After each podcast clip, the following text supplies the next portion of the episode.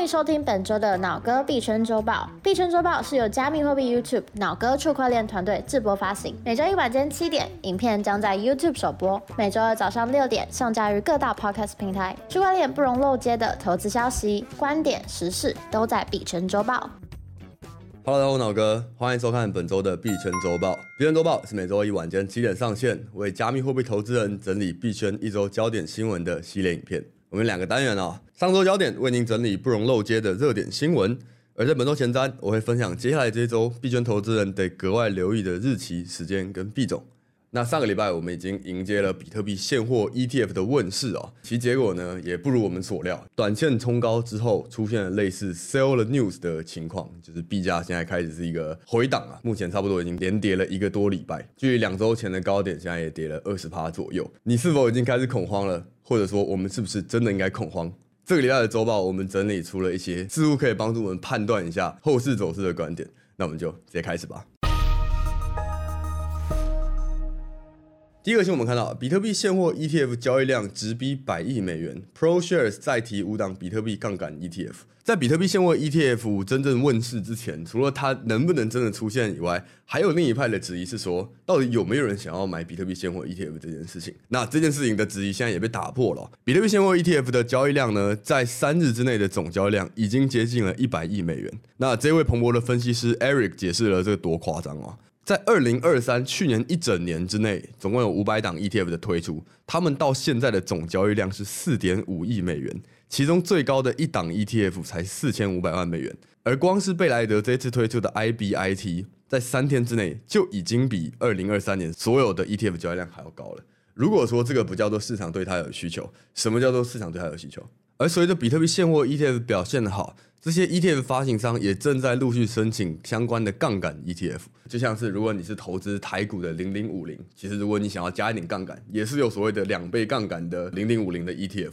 所以比特币也是类似的道理。那分析师也预测说，在未来几个月呢，可能会出现多达数十种类似的产品，无论是上了几倍的杠杆，或者是反向的杠杆的 ETF，都有可能会出现，来增进在股市投资比特币相关资产的用户有各种不同的策略可以使用。那看到比特币 ETF 表现得这么好，大家的问题就来了：为什么这个 ETF 通过并且表现很好，BTC 还是下跌呢？啊，后市走向没有我们想的这么简单。这篇白话区块链的这个文章，我觉得整理得非常好啊。虽然说市场期待了数年的比特币现货 ETF 终于获得通过，国内外媒体均用里程碑、载入史册、重磅官宣等醒目词语来形容此次的轰动性，我们也是用了类似的词哦。但是呢，接下来的加密货币市场却平平无奇，甚至开始疯狂下跌。到底有哪一些重要的事情要了解呢？他整理出了七个值得研究的点。我们主要看的是前两个，第一个是现货 ETF，你不要太高估，但也不要低估了它的影响。这句话其实总结了我今天整个周报想要讲的一个核心思想啊，就是我观察到大部分的网络的内容，无论是一些 KOL 或者是分析师，无论是股市或者是币圈，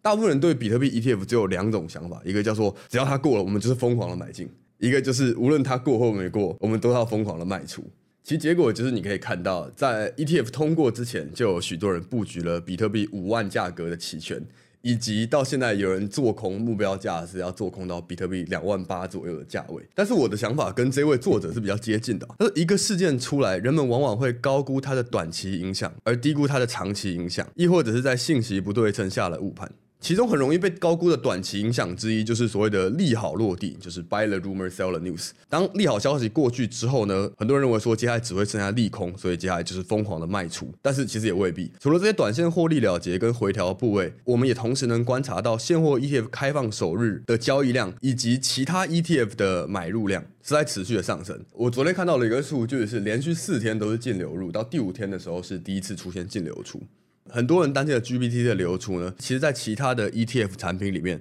其他九家的发行机构就已经吸收了它十四亿流出的资金。就如果你只看 GPTC，你会发现说，哇，它怎么疯狂卖，卖出了十亿多的比特币？但是你不用太担心的点，就是因为其他九家正在吸入他们的流出了比特币啊。考虑到这么多家 ETF 在他们刚上市的，无论你是说第一个礼拜、第一个月，或者甚至第一年。应该都还是会保持正流入的资金情况，虽然说在灰度跟一些已经获利的人手上会有一些卖压，在这个时间点，因为技术分析的关系，或是因为一些原本我们观察币圈去分析的方式，认为说哦，它应该会短线一个暴跌多少到哪一个位置，用这样的方式去判断它会跌到两万八这个数字，对我来说是有一点难以想象了。但是不可否认的是，有蛮多很厉害的投资人跟交易员，都是在他们的文字或者是影片里面提到的这个数字。那事实上，虽然说我没有到悲观成这个程度，但也不代表说随时只要比特币下跌，都是我们可以重仓 all in 的一个时间点啊。这篇商币的新闻整理了 Crypto Quant 的这个研究报告，他表示说，比特币依然存在进一步下行的风险。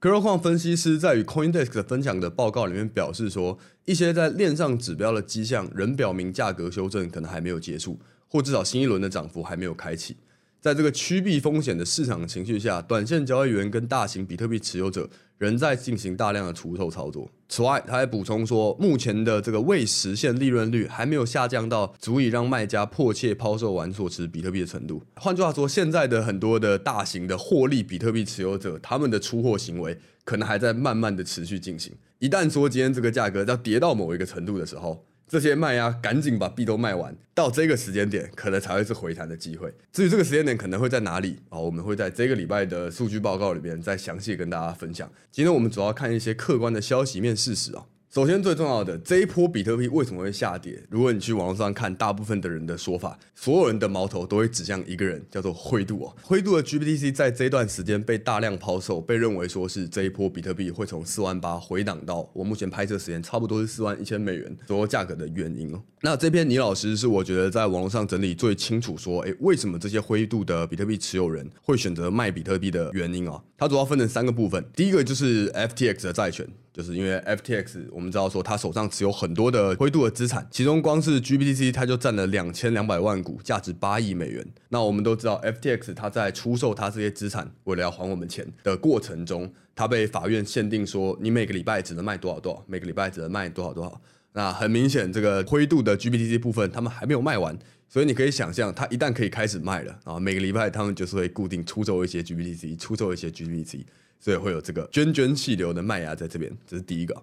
那第二个就是纯粹的 GBTC 持有者出售。如果你有看我们过去每一集的数据报告，你都会发现说 GBTC 的折价是越来越收敛。我们的判断就是说，哎，这个就是投资人在预期说，有一天它就会成为现货 ETF，我就可以直接把它换成比特币卖掉，所以它的折价就收敛。结果一月十号 ETF 通过了，那他们要做什么事情？啊，卖掉这个就是我们已经说了大概两个月的事情，因为这就是这些人投资 GPTC 的目标嘛。他想要在有折价的时候买进，并且在没有折价的时候卖出。现在呢，没有折价的事情出现了，他们要开始卖出了。这是第一群人。那第二群人就是长期的 GPTC 持有者。我们都知道 GPTC 是一个在二零大概一六年还是更久以前就已经出现的一档资产。可是，在那之前呢，你如果持有 GPTC，你是一直都没有办法把它换成比特币的。所以这一群人甚至比我们刚刚前面讲的那一群人，他更迫切的想要卖出。前面那群人可能是看到短线哦，这半年内它会变成现货 ETF，只有短线的投机。另一群人他是想要长线投资比特币的，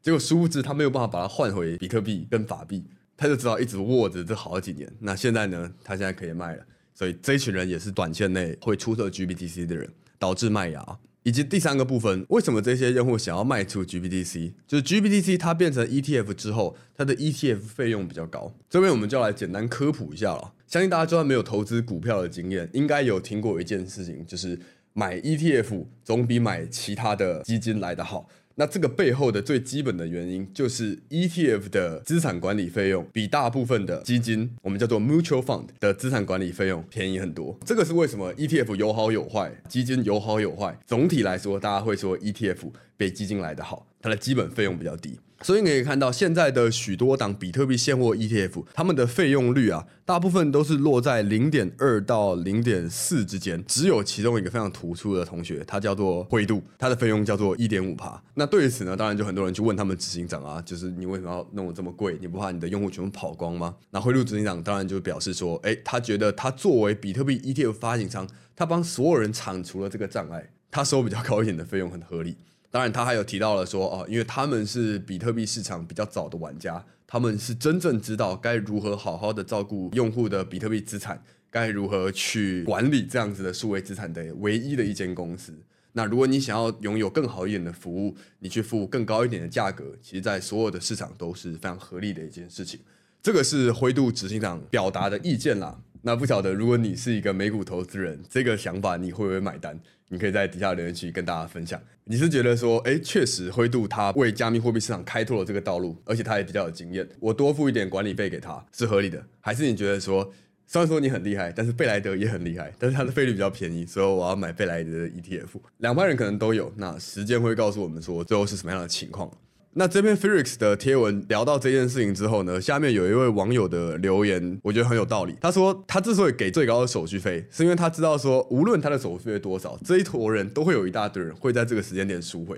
像我们刚刚说的原本的套利者。那既然反正你们要赎回，不如我在现在这个阶段多收点费用。等你们都赎回的差不多了，我再把手续费降到合理水平。这个不是说我们现在在留客户，而是我们要做到利润最大化。其实我觉得从整个市场的角度来说，这个可能会是最合理的一个推断。也就是说，可能快则半年，慢则两年内，灰度的 GBTC 费率应该是会调回跟大部分的 ETF 一样的费率哦。那顺带提，在找这边的资料的时候，我也稍微去了解了一下一般的共同基金跟 ETF 的费率平均是在哪里。像刚才提到的，一般的共同基金费率比较高，他们的管理费差不多是一年零点四七趴，正常的 ETF 可能是零点一六趴，或者是如果是指数型的 ETF，平均大概是零点一一趴。你会发现，不同的 ETF 它平均下来的费用也是不一样。而比特币 ETF 这个费率其实也是跟大部分的 ETF 差不多，稍微高了一点，因为它的技术可能会比较难一点。而灰度的这个费用，确实你拿去跟 Mutual Funds 比，都还是高出人家三倍，可能是没有办法持续太久的一个费率了。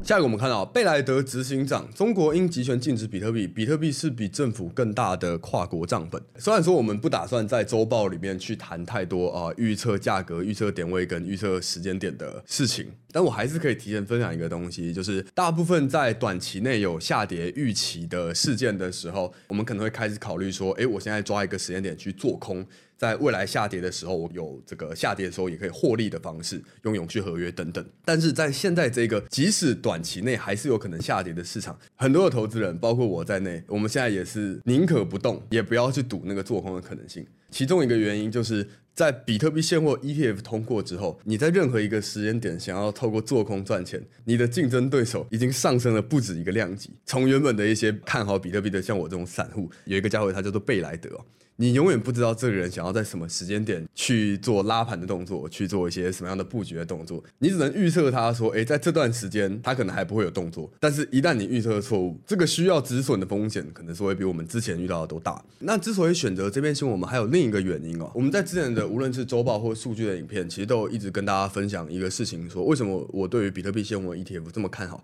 不只是因为传统金融的资金更容易流进来，还有一个就是申请比特币现货 ETF 的人贝莱德。他是一个非同凡响的角色，在比特币现货 ETF 通过之后，他不会安静的就坐在那边等大家来买他的 IBIT，而是他会派出他的业务团队，派出他的理专团队，去跟各大银行分享说：“哎，我们现在有这个产品，你不觉得说，哎，原本你对比特币的观念可能有点错误了吗？等等的，他会去主动的去推销比特币。”这个推销的力度肯定比币安跟 Coinbase 来的大上百倍吧，而且这篇新闻又让我看到了另一件事情，就是原本我想象的，就是他可能会对华尔街的那些人去做这些说服，希望他们来买比特币。可是这篇新闻提到的这些言论，你觉得他是讲给谁听的？他提到比特币是价值储藏、对抗政府经济操作的工具。他提到，如果你身在一个你害怕的政府或国家，这可能是中国禁止比特币原因之一。它是一个比任何他见过的政府都还要大的一个跨国账本。这些话比起说他是在销售他的比特币现货 ETF，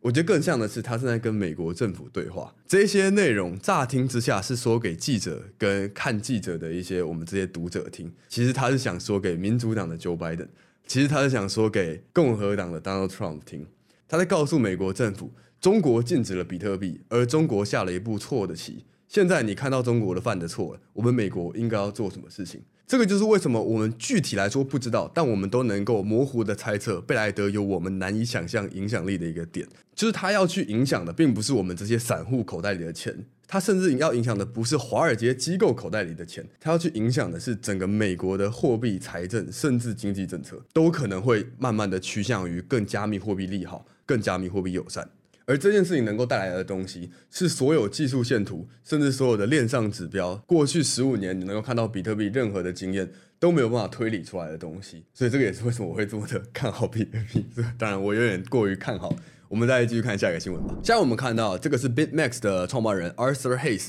他表示比特币 ETF 将产生套利机会。我现在越来越喜欢放 Arthur Hayes 的内容出来了，因为我感觉他除了是一个交易所的老板以外，他甚至比很多的 DeFi 玩家或者是经济学家，对于总体经济跟比特币在其之中的参与有更深刻的见解哦。他整篇的基本上概念就是他说，呃，美国因为什么印钱印太多啊，然后债券的价格大跌啊，什么，然后通货膨胀太严重，然后经济危机等等，导致现在整个经济的平衡处于一个非常危急的状态。而在这个危急的状态下，你要同同时照顾正常的通货膨胀，又要照顾美国大量的外债，你又要避免全球金融体系因为你的胡乱操作崩溃。你必须要有一个原本存在于系统之外的资产，它与债券呈现零到轻微的负相关的情况的一个资产，让它可以在接下来进入你的金融体系里面，去缓和这些原本有可能会让市场崩溃的危机发生。那当然，这个是一个比较简化的说法，详细的内容很推荐大家看一下 Arthur Hayes 的这篇文章，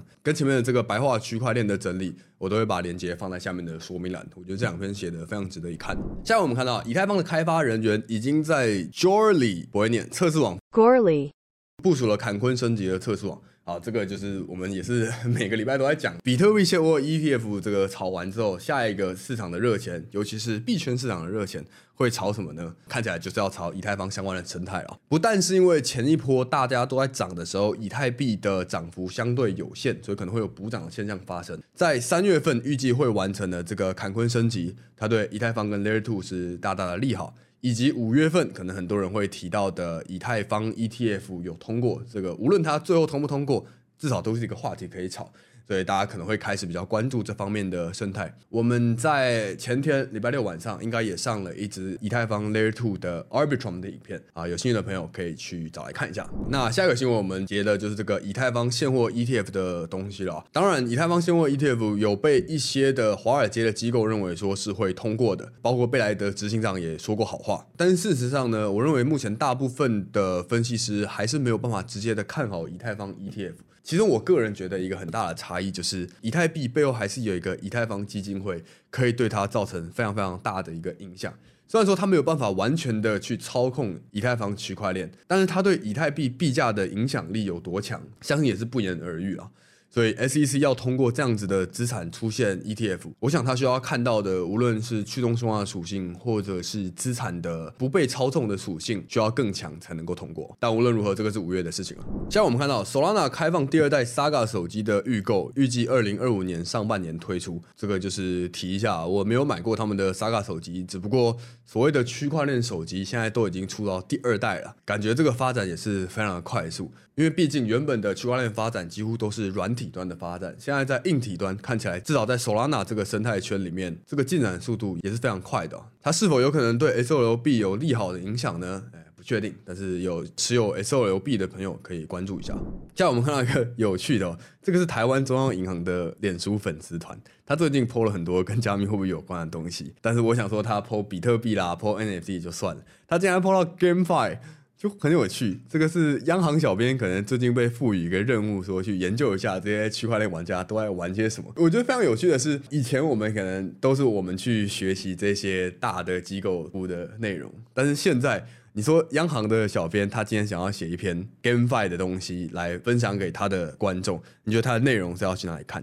肯定就是跟我们这些原本就在币圈的，甚至在币圈的啊、可能 GameFi 比较厉害的玩家，这些内容去参考。就我觉得很有趣的是，区块链真的是一个反向的一个过程啊，就是一个集大众的共识跟大家的力量。当然，这过程中可能会有很多东西失败，可能有很多东西亏钱，但是少数最后成功，少数真正有价值的东西留下来之后。会慢慢的被那些原本就握有很大的实权、握有很大的资本、握有很大的影响力的人注意到，并且关注过来。那当然，他们的立场还是会放更多在风险上。毕竟 GameFi 本来就是会有非常多的风险，所以看到我们的央行能够提到 GameFi，甚至是对大众做一个这样子的教育，我觉得都是非常非常令人开心的事情啊。现在我们看到 TUSD 脱钩，Poloniex 无法提币，宋远成的 TUSD 发生了什么事？这个之前在这个稳定币风波的时候，大家可能就。认识的一个稳定币，叫做 TUSD。它算是所有稳定币排行里面大概第四到第七名左右的一个，算是排名前段班的一个稳定币吧。那过去呢，币安的这个新币挖矿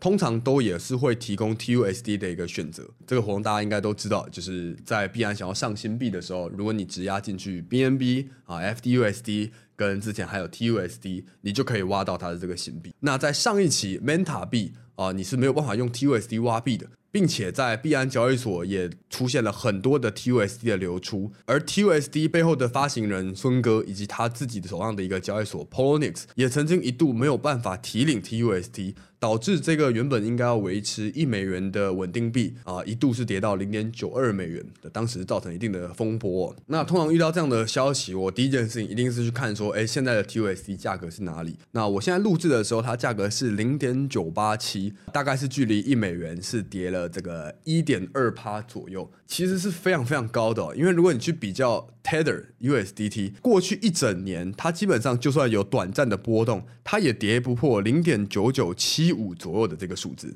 也就是它的脱钩幅度不会到零点零零二，呃，不到零点二趴的数字，而且这个是价格，这个不是真正赎回不赎回的问题。所以脱钩只要在一趴以上，对我来说都是暂时是承受一个风险的情况。因为如果背后真的有人知道它是真的安全，他一定去大量的收购市场上的 TUSD，回去换成美元赚这个一趴的利润。数量一大也是很香的，所以说如果你手上是持有 TUSD 的，在了解到他们的赎回机制安全之前，可能是要考虑要避险一下了。当然，如果你知道一些消息，或许有些人的态度是在这个地方是要去做抄底的，我这边就不多做评论了，因为我知道的消息就是过去七天基本上这个价格是低于一趴的。好，今天进入本周前瞻之前，如果你觉得我们的小记者每个礼拜花几个小时整理这个礼拜的新闻，让大家可以用二十分钟的时间一次看过去，对你有帮助的话，可以帮我们按个赞，鼓励一下。谢谢大家。好，第一个就是币安现在又在发这个新币啊，这个 Launchpool 上面的币叫做 ALT，叫做 Alt Layer。那这个币是什么呢？大家有兴趣就可以自己研究了。那重点就是这个活动呢是到一月二十五号，距离我们影片上下大概还有两天左右的时间。如果你是有一个币安账号，并且你本来就持有 BNB 的啊，你可以投入 BNB，你就可以挖这个币，白送你这个币。或者是你可以投入这个 FDUSD，它基本上是个稳定币，所以如果你有 USDT 也可以直接买它，然后投入这个池就可以挖这个币。那有趣的是这一波的 Launchpool 依然没有放回 TUSD 啊，所以这个无论是币安觉得 TUSD 危险，或者另一个可能性就是币安跟 TUSD 的合作终止了。如果你原本为了挖币安的币而买了 TUSD，现在换成 FDUSD 可能会是更合理的一个操作了。那我会把相关链接放在下面的说明栏。另一个这个礼拜我们需要注意的一个时间点是。是礼拜五一月二十六号的时候，比特币的月度看涨期权会到期。那目前最多的看涨期权是买在五万美元的一个部分。那之所以注意到这个事情，是上个礼拜的周报我们访了几位大佬嘛。那其中一位 Benson，他在访谈里面提到了一月二十六日这个日子，他就提到说，通常在这个时间点不会再让做多的人有太多好日子过，所以他认为在一月二十六号之前，可能这个下行趋势都还不容易反转。详细的内容大家可以再回去复习一下那篇影片。那我个人对于这些期权市场的研究是真的有限，所以没有办法提供太多的个人意见给大家。只能说一月二十六号或许是一个蛮大的日子，在这一天或者是即将接近这一天之前，大家可能要留意一下自己的仓位了。像我们分享一个被币安投资的一个项目，叫做 Altverse 啊。这个我们有跟他们合作做一个短影片去介绍一下这个项目。这个项目主要是要打造一个集结 Web3 Social 啊、GameFi 啊、元宇宙以及基础设施。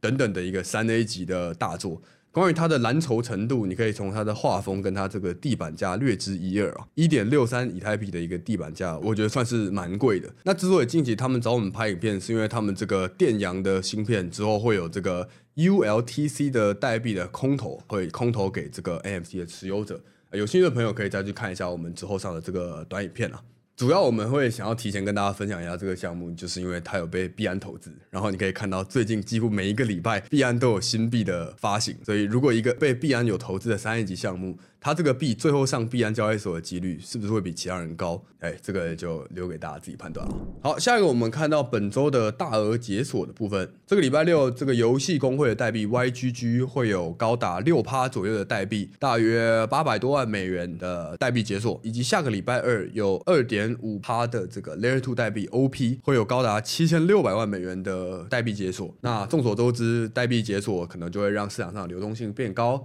供给上升，可能就会价格下降，或者是项目方可能在那之前释出利好消息拉盘。有在持有 YGG 或者是 OPB 的朋友啊、这两个时间点可能就要留意一下了。好，那以上就是本周的币圈周报。其实从上礼拜泰国曼谷回来之后，啊、我还有我们其整形人，我们不晓得是吃坏了肚子还是怎么样，其实一大堆人都抱病在床。那我自己其实前两天也是发烧到三十八点多度。幸好吃了药之后是身体状况是有好一点，所以可以比较有精神的在这边跟大家分享这个礼拜的新闻。但除此之外，有很多的内容，包括一些数据的报告，包括一些现在下跌的分析，就很可惜没有办法在最及时的时间用影片跟大家分享。但是。我会 好好照顾身体，希望说接下来这个礼拜一样是能够一个礼拜至少能够出两支影片跟大家分享一下，无论是现在的市场情况，或者是我们一臂之力的专题也会继续的进行，以及接下来在农历新年的前后，应该也还会有新的一些专案会跟大家见面，跟大家分享。那上个礼拜的影片也真的是我那个麦克风都没有挂好，所以音质是明明就带了麦克风，音质还是很差，就是。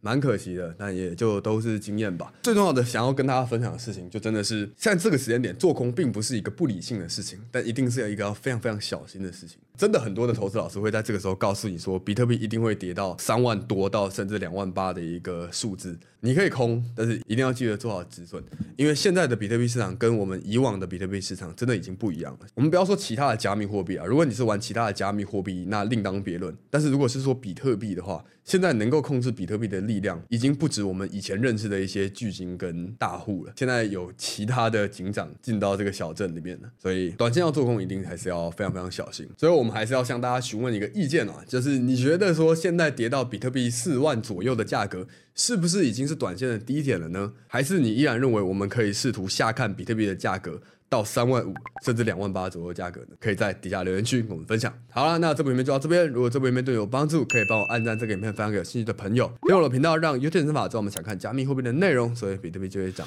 有任何问题都可以在底下留言区留言问我。那当然，我是脑哥，我们下一期再见，peace。以上是本周的脑哥必称周报，大家可以点击资讯栏中的 YouTube 链接观看影片。有任何问题，欢迎加入脑哥的 LINE 社群提问。记得追踪我们的 YouTube 频道以及 Podcast 节目，就能在第一时间收到上新通知哦。我是制作人莉莉亚，下周我们同一时间见，拜拜。